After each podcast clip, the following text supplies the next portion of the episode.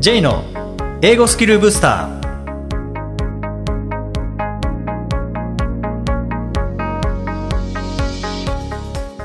こんにちは J こと早川浩二ですこんにちは、アシスタントのあきです。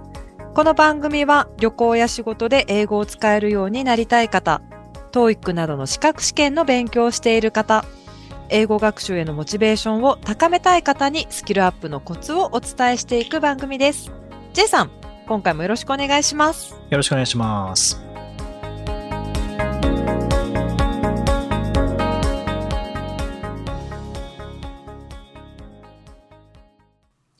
え、あきさん、あの、英語学習っていうと、あの、単語とか文法を、こう、新しく身につけるみたいな側面もありますけど、で、一方では、こう、英語と日本語ってやっぱギャップがありますよね。違いというか。そうですね。うん、で、そのギャップを埋めることで上達するっていう側面もあると思うんですよね。うんで、今回は、その学習効果を高めるために、英語と日本語の違いっていうものにフォーカスしてみたいなと思うんですけども、なんかパッと僕思いついたのが、一つは文法。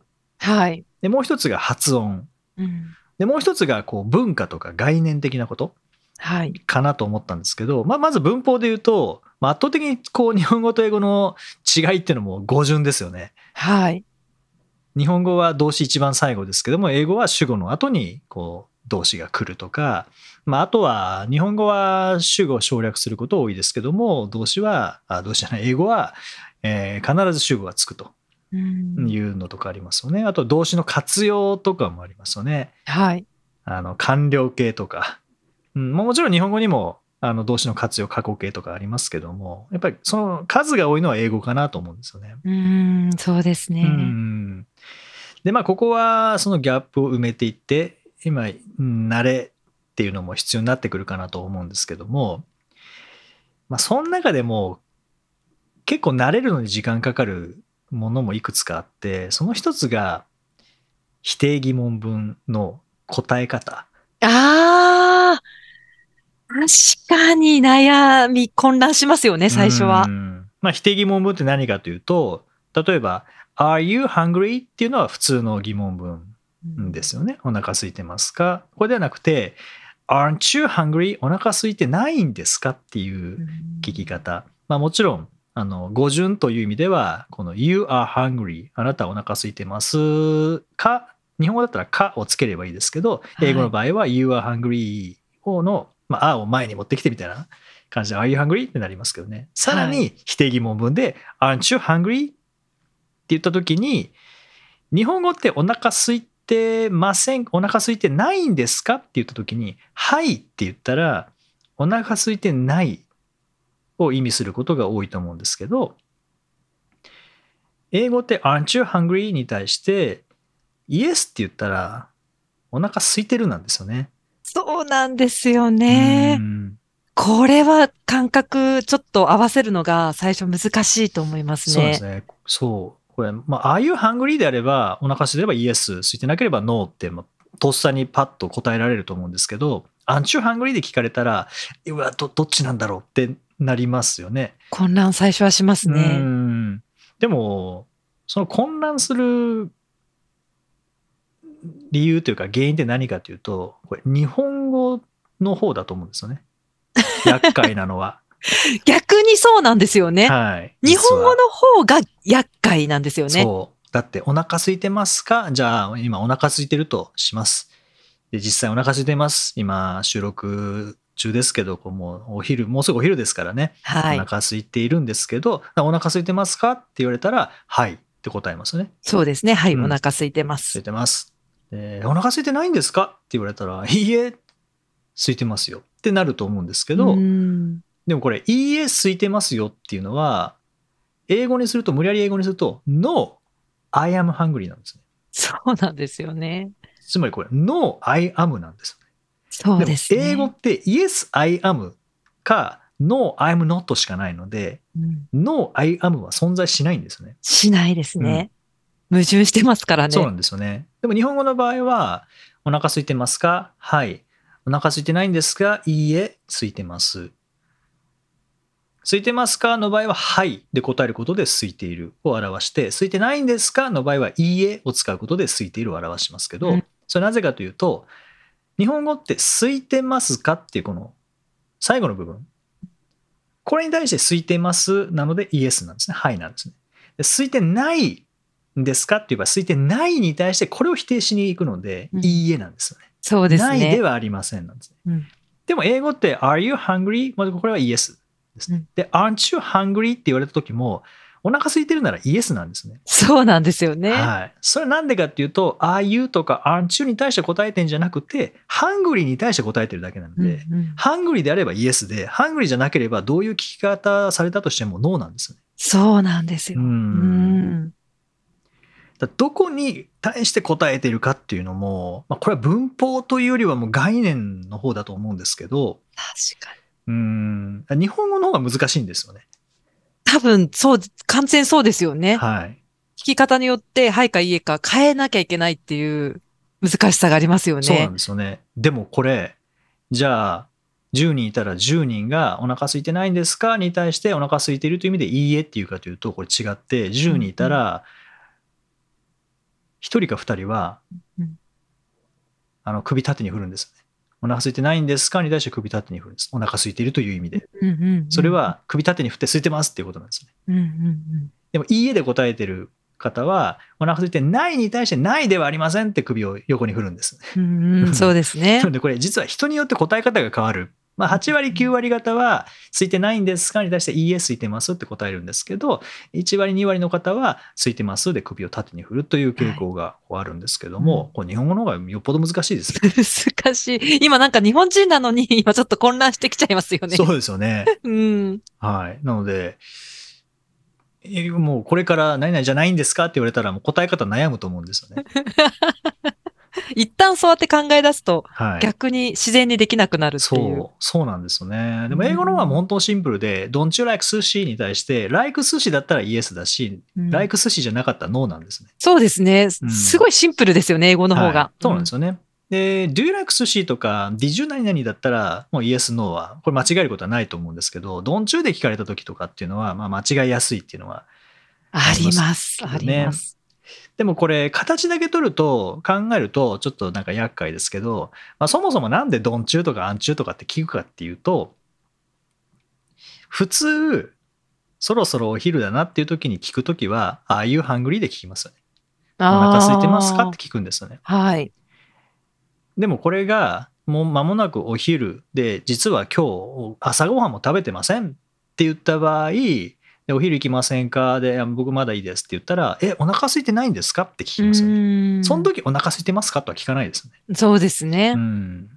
まあ、普通、普通に考えたらお腹空いてるはずなのに、え、空いてないの？っうん。ていう、なんか、聞く側の認識とのズレがある場合に、お腹空いてないんですか？とか、あれ、寿司好きじゃないんですか？とか、あれ、好きだと思ってたけど、寿司好きじゃないんでしたっけ？っていう場合は、Don't you like 寿司ってなりますよね。ああ、確かにそうですね。相手がどう思ってるかっていうことの前提があって、その差をそれでなんか聞いてますよね。そうですね。例えば、まあアキさんがこの時間ミーティングだったはずなのに、あれ、アキさん今日ミーティングじゃないんですか？っって聞くのは、あれ、アキさんミーティングのはずだけどここにいる。あれ違うのかな？っていうので、アキさんミーティングですか？とは聞かないですもんね。そうですうね。ん。確かに。なので、まあ、Are you hungry? Aren't you hungry? とか、Don't you like sushi? Do you like sushi? に関しては、もう hungry かどうかに対しての、まあ、Yes, No。like うん sushi かどうかの、えー Yes, No。なので、まあ、そこはちょっとこう、なんですかね、こう、思考を切り替えるというか、まあ、これもね、あの文法というよりは本当概念的なことだと思うんですけど、そうねうんこういう切り替えが必要になってきますよね。なんかこう、オンライン英会話とかで、don't you know? みたいな、うんうん don't you, don't you, それも否定疑問文ですけど、はい初めて自分が no って答えられたときに、あ、その感覚が身についたんだなって、なんかこう、思いました。ありますよね。no, I don't know っていうふうに言えた時の自分。うんうんうんううん ん。ですよね。はい。そう。で、これ、友達の話なんですけど、あの、ニュージーランドに留学してた友人がいて、で、まあ、ホームステイしてて、で、その日の、まあ、夕飯いるかいらないかっていう話で、そのホストマザーから、Aren't you going to eat dinner at home this evening? みたいな感じで聞かれたらしいんですね。はい Aren't you going to eat dinner at home this evening? とか、なるほど。そんな感じで、あ今日うん家でご飯食べないの？みたいな聞かれて、いらないの？みたいな感じで聞かれたから、うんいやいや、いりますっていうので、ノーって答えてしまって、あえーあ、お腹空かせて帰ってきたら何も用意されてなかったという。なるほど。うんそれはもう絶対忘れないですね。うん、そうですね。まあそういう、あの、ちょっと痛い体験をすると、なるほど。もしかしたらその時はなんで用意してないんだってなるかもしれないですけどね。う確かに。んでもこういうのってどうやって身につけたらいいかっていうと、もうそれこそもう体験ですよね。うんう。うんん、もう話す。まあ今ので言うとこう聞かれる体験ですね。聞かれて答える体験ですよね。ううんんあとはまあ書いたりとか聞いたりとか、まあ、いずれにしてもこう反復してその体験をすることによって、まあ、自然に答えられるようにもなりますし、まあ、文法の話に戻ると、まあ、英語の語順で喋るっていうのもやっぱどうしてもあの話したりとか書いたりとか聞いたり読んだりっていうことを繰り返す中で身につくものなのでどうしてもこうルールだけ知っててもそうですね。うん、主語の後には動詞を置くっていうのを知ってても、で、例えば主語が he の時には否定文 doesn't like になるっていうのを知ってても、どうしても音が入ってないと he don't like って言っちゃいますもんね。うん don't like の方が多分音としては、あの、馴染みがあるので、はい。うん。っていうのとか、まあ、あとはまあ文法で言うと、日本語は、あの、説明を前に置く感じうん。かなっていうので、例えば、まあ、サザエさんのオープニングの歌が分かりやすいかなと思うんですけど、お魚加えたドラ猫をかけて、裸足でかけていく陽気なサザエさんっていうのは、一番言いたいのはサザエさんですからね。そうですようんね。えどんなサザエさんなんですか？で、えー裸足でかけていくサザエさん。まあ、陽気なサザエさんです。えなんでですか、えっと、お魚加えたドラ猫を追っかけてっていうですね、前に置きますもんね。本当ですよねう。ん最終的に、あ、サザエさんのことかっていう、うんそうなんですよね。待ってないと出てこないですもんそうそう待っねて。なきゃ保留なんですよね。脳みその中で保留させられるので、あ、本当保留の感覚ですねう。んだから映像にしようとすると、お魚、なんか魚なんですよね、最初。で、加えたドラ猫で猫が現れて、追っかけて、裸足でかけていく陽気な、ここまでも何の話か分かんないんですよね。わかんない。うんで、サザエうんさんってなってやっと完成するんですよね。確かに。うんでも英語ってこう説明追加型だと思うので、はい。一番重要なのはもうサザエさん。のサザエさん、まあ、陽気なサザエさん。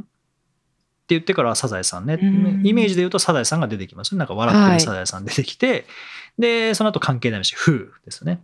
はい。is 追っかけていく、あうん。追っかけてんだ。裸足で。あなんで裸足でなんだろうな、うんうんで猫ですよね、そうですね。はい。えなんで猫追っかけてんだろうな。which is 加えている。あ何加えてんだろうな。魚みたいな感じで。だんだんだんだんこう細かくなっていくんですね。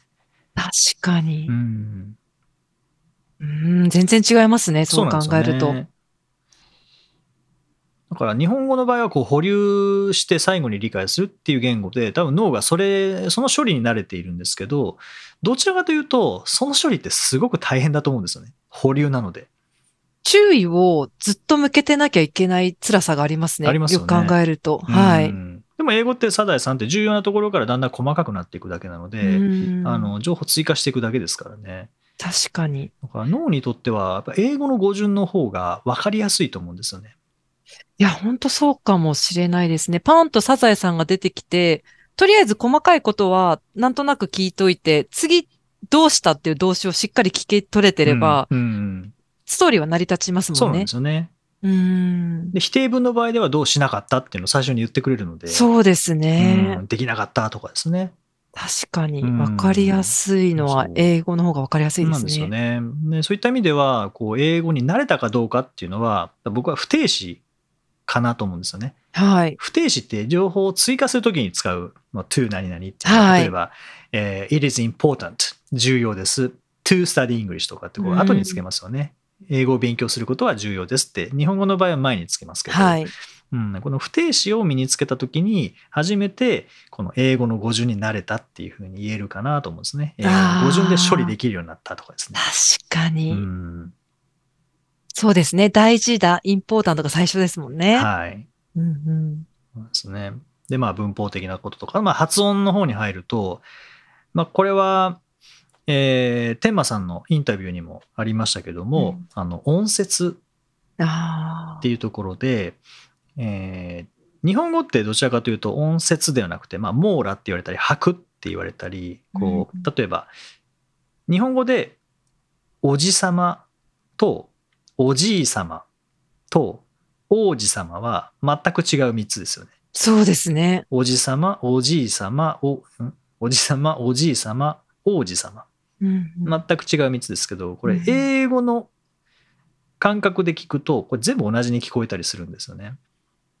ああ、それなん、なんでなん、なリズム的なことリズム的なところですか？はい。うん伸ばす、ただ伸ばすだけみたいなやっぱないので、でもあー英日本語の場合は、おじさまだったら4拍ですね。おじさまですね。で、うんおじいさまの場合は、おじいさまなので5拍になりますね。はい。で王子様も王子様で5拍なんですけど、おじい様と王子様は伸ばすところが違うので、あまあ、別物なんですけど、英語の場合はもう音節なので、例えば、important っていう単語がある場合、うんうん日本語のその網羅、拍で言うと、important っうんてなりますけど、英語の場合は important。うん。まあ3つです。これ辞書調べると、important って in の後ろに点がついてて、はい黒丸ついてて、po の後に黒丸ついてて、うん tant ってなってますけど、これが音節っていう概念うんですよね。で、テンマさんが、あの、ワンポイントレッスンで実践されてた、あの、ストライク、ストライクっていうのとう、ん strike って、ん strike はもうえー一音節。はいだけ。ど、ストライクはまあ5っていう感じで、まあ他の単語で言っても、こう、テーブルもそうですね。テーブルっていうのと、うん table ですもんね。確かに。うんデスクもデスク。これだけ違うので、うんやっぱり発音これに慣れることによって英語が英語のままこう早すぎない感じで理解できるようになってくるっていうのはあの結構大事だと思うんですよね。はい、確かに。それを身につけるのってアキさんなんかどうしたらいいみたいなのありますか？なんか私は結構、もう本当に聞くこと重視でやったタイプだと思うんですよね。うんもうそのように聞こえたからそうでしょっていううん感じだった気がしますね。で、もちろん音読とかもやっていく中で、なんで自分はこうやって言えないんだろうみたいなことのすり合わせをしていって身につけた。なので、記号、記号から入ったわけではなくて、音からら入ってったタイプだと思いますね。そうですよね。そうそう。どうしても文字から入ってカタカナに合わせてしまうと、もうそういうふうに聞こえるはずだって思っちゃいますもんね。そうですね。ストライクって聞こえるはずだって思いながら聞くと、ストライクってもうもう早すぎる。確かに。うん。ストライクっていうのを話そうとすると、日本語っぽくストライクのリズムで話そうとすると、ストライクになってしまって、もう早すぎてついていけないみたいになってしまうっていうのは、僕は天馬さんの、えーからの、あの、教えにもありましたけども、やっぱりこの英語と日本語のリズムの違いっていうのは、なるべく早い段階で練習しておいた方がいいですよね。なんかそもそも、あの、日本語って、子音と母音がセットですもんね。うんうんなので、カタカナとかも、くって、く、KU ですもんね。日本語だと。うんでも、ストライクのくって K だけですもんね。んね。言ってみれば。そうそう。そこがちょっと多分日本人の感覚としては難しいところですよね。捉えどころが。うんそうなんですよね。じゃあ日本語って全部に対して子音と母音がセットかっていうと例えばまあ KU で「空」ですけども全部その使い方してるかというと実はこれ違っててあります？あるんですよ。え？例えばアキさん掛け算九九って掛け算九九の九九って言ってもらっていいですか？掛け算九九？はい。の場合は KU、KU なんですよ。九九なんですよ。はい。そんな感覚がありま。ですすよね。じゃあ、えーお知り合いの方いらっしゃるかわからないですけども、はい。あともしかしたらリスナーの方にはその名前の方いらっしゃると思うんですけども、菊池さんっていらっしゃいますよね。菊池さん、はい。はい。菊池さんって一回呼んでいただいてもいいですか？菊池さん。はい。今の菊池さん区は KU じゃなくて K だけなんですよ。え、本当ですか？はい。ゆっくり言ってみてください。菊池、菊池、ああ、本当だはい。菊池さん。キクあチですよね。え、ちょっと初めてき知りました。はい。そう、だから無意識に使ってるんですよ。だって、あ地があるから、はい。言いにくいんですよ。菊池さん、菊池さんあの、人によっては菊池さん、KU で呼ぶ方もいらっしゃるんですけど、菊池あ、本当だ。はい。口ってなる方が多いんですよね。菊池あ、本当ですね。はい。すごい。あ、ちょっとはいこれ初めて聞きました。あと、あの、黒柳さんの部屋番組ありますよね。あれを正しい、はいはい、正しい部屋の名前呼んでみていただいていいですか？徹子の部屋。はい。これも徹子の2は TSU じゃああ、なくて確かに今そう思いました。つなんですよ。徹子。あ、そうですね。はい。そっか。破裂音が後ろにあると、母音が消えるんですかね？うん。多分ルール的にはそうなんですけど、それってでも頭で知って言ってるわけじゃないので、ただ口がそっちの方が言いやすいから、徹子の部屋よりも、徹子って。言った方が言いやすいので、ただこれは出身地によって、徹子ってつーっていう方いらっしゃると思いますし、えー菊池さんで KU でちゃんと呼ぶ方もいらっしゃるので、日本語の場合は、出身地によって発音が変わるんですよね。なるほど。あと、あ箸。まあ、関東の場合、箸って言ったら、箸って言ったらどっちですか？ーご飯食べるときに使そう箸ですよね。じゃあ、渡る方は？箸ですよねで。すよね。橋と箸ですよね。これ地域によって逆になるんですね。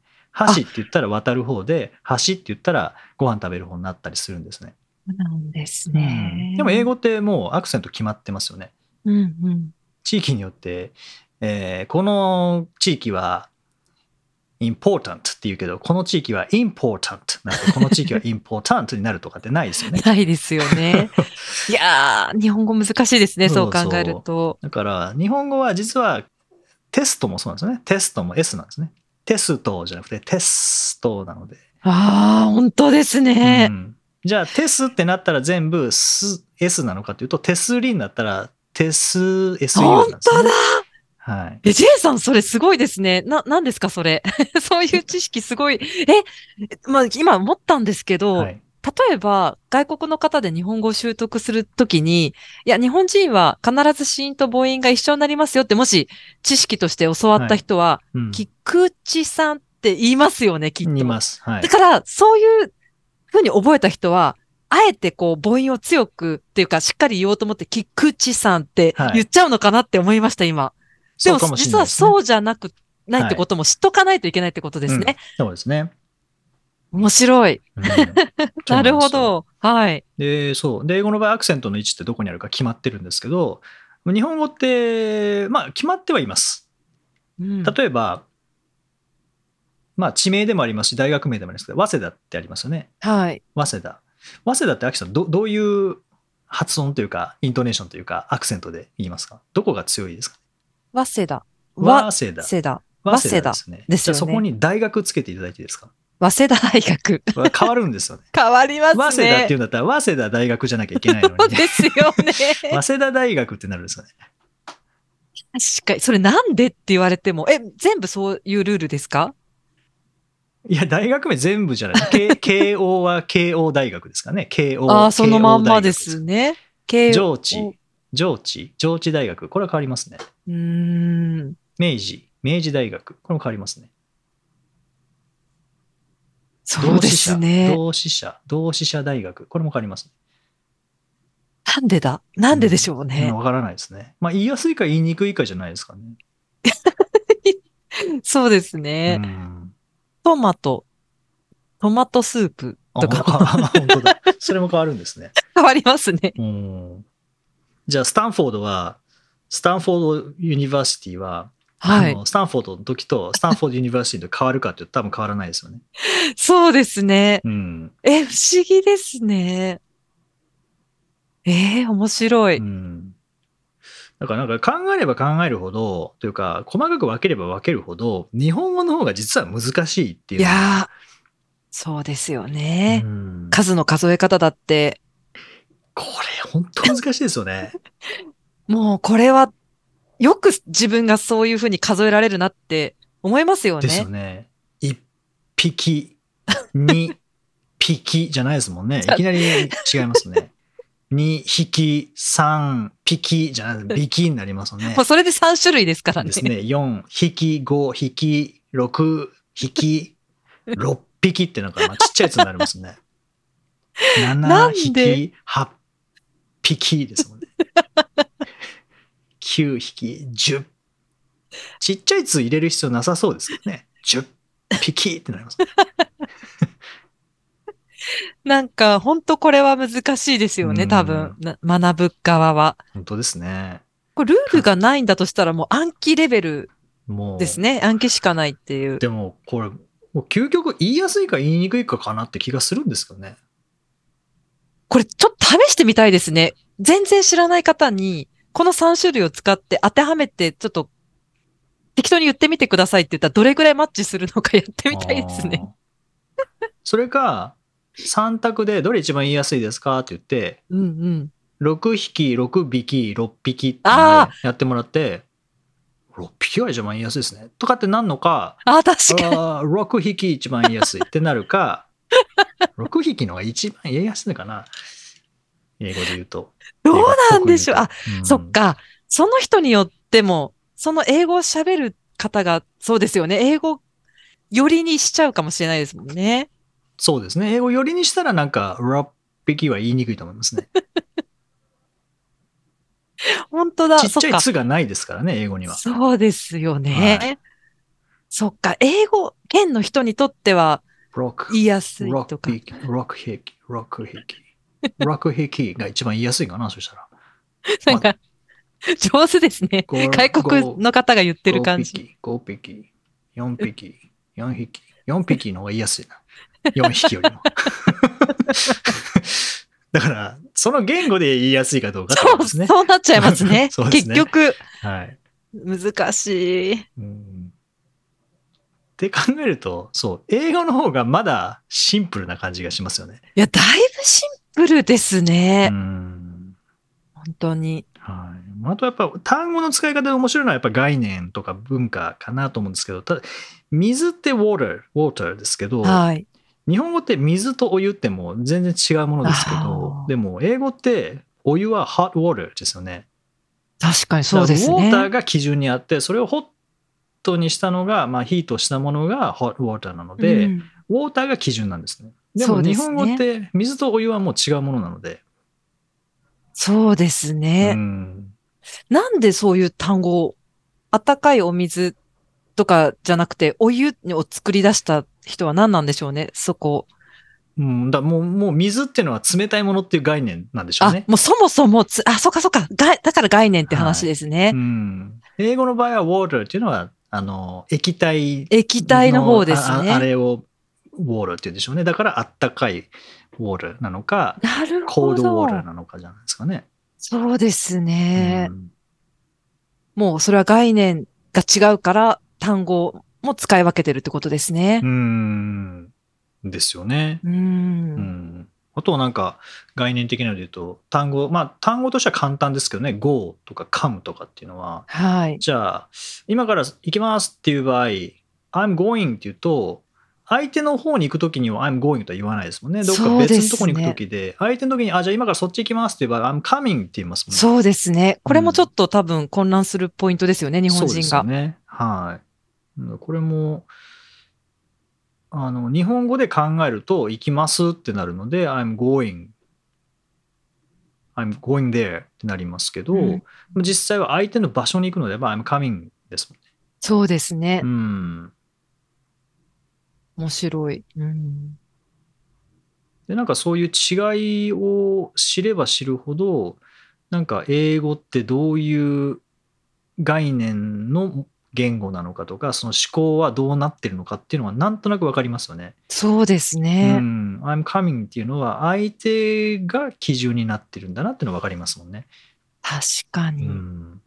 面白いですね。なんか、うんそういうのたくさんありそうな。そうですね。うん。あとはもうなんとなくもう知ってる丁寧に言うとこう could you 何々って言いますけどね、まあ、can you よりも could you の方が丁寧ですけどこう時勢をずらすことによって丁寧になるっていうのはなんか英語の面白いところ面白いですよね。ですよねはいまあ、そういう視点でこう言語的なものを追求していくのももちろんそれはそれで大事なんですけども、うんなんかこう概念的なものとか文化的なものも同時にこう知っていくとあ英語ってこういう捉え方なんだなっていうそうですね。うんのが分かりますもんね。なんか、あの、感情を表す受動体とか、うんうん、I'm surprised みたいな、あれも受動体の概念ですよね。英語はね。ね驚かされたっていう、驚くのは勝手に自発的にしないから、誰かに驚かされたっていう意識で受動体になりますからね。うんそれもなんかちょっと概念的な。そうそう。うんそこは本当正確ですよね。ですよ勝ね。手にびっくりしないですもんね。です何ね。かがあって驚かされるわけですからね。はい。もう本当に感情的に excited とか I'm shocked とか I'm disappointed とかうんもそうですもんね。はい。うん、逆にこう結果見てがっかりさせる結果だとしたら disappointing result とかはい。っていうふうに言いますもんね。ですよねうん、。試合とか、まあ、WBC のちょっと古いですけども WBC のあの準決勝決勝みたいなこうエキサイティングゲームみたいな感じで、ううんん、The game was exciting とかですね、そのはい。要素を持っているかどうかですね。で、We were excited みたいな。な感じですもんね。ですよね。うんなんかそれも概念がちょっとちゃんと分かってれば間違うことないかなって思うんですよね。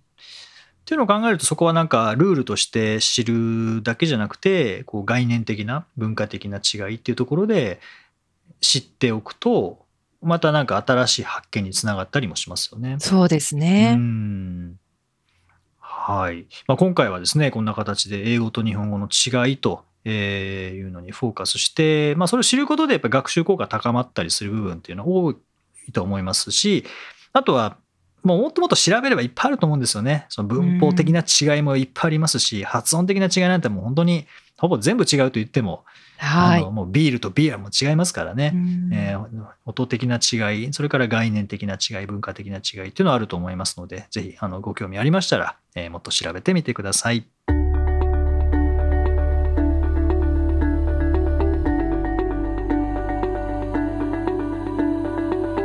Useful expressions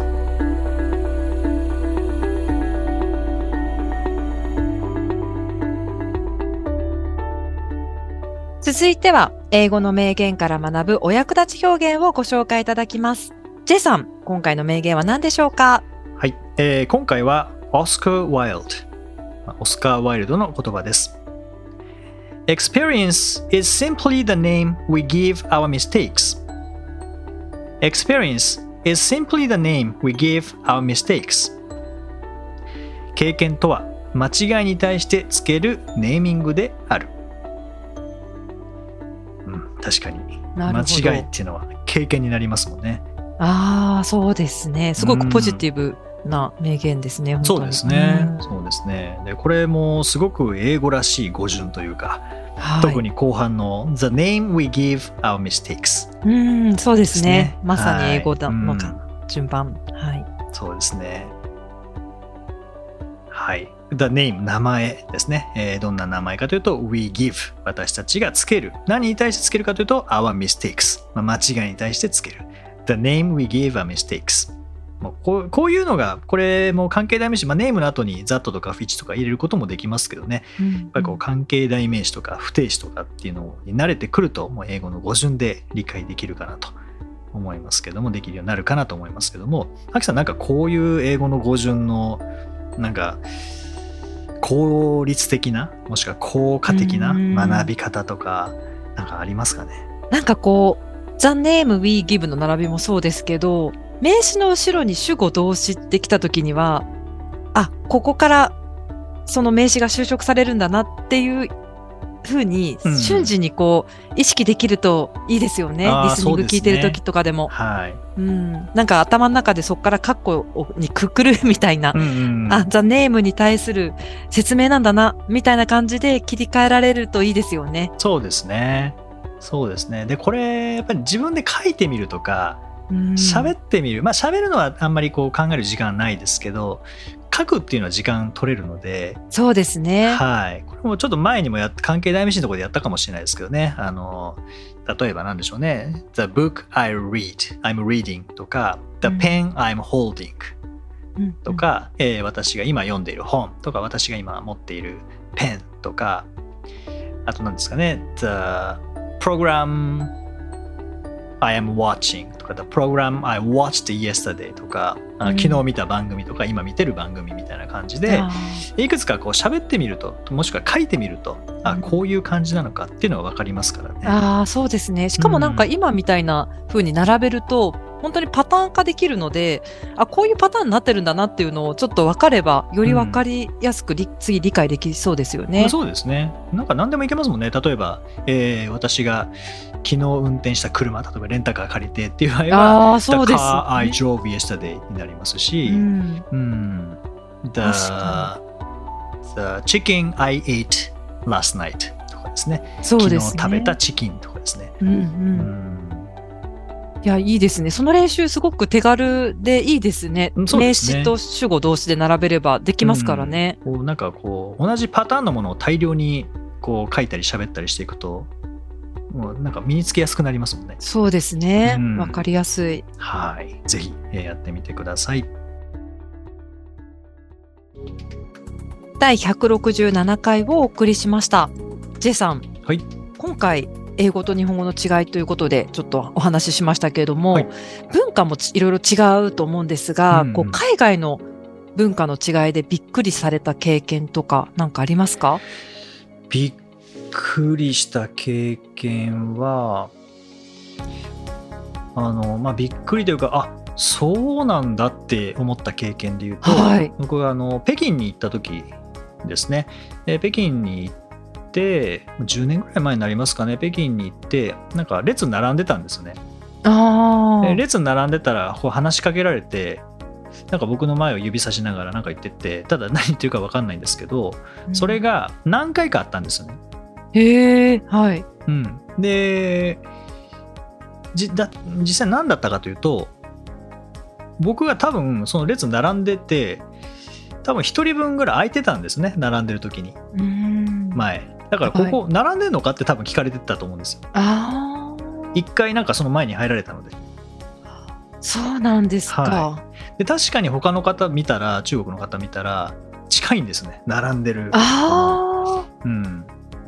だからこれはまあパーソナルスペースなのかなんか並ぶ時はぴったりくっつくみたいなあ、なんかありそうですね。うんちょっと僕はそこまで分かんなかったんですけど僕は何回かそれ言われたので僕の並び方が並ぶにしては距離空けすぎてただと思うんですよね。なるほど。うんああ、パーソナルスペースも多分文化の違いありそうですよね。まあ、パーソナルスペースは本当にあの文化によってあ、まあ、もしかしたらあの個人個人個人また違うのもあると思うんですけども文化によっては男女もあるらしいですよあ男女もありますよね。うんうん、あとはまあ誰が前にいるかとか 横にいるかっていう知ってる人か知らない人かっていうところでもありますからね。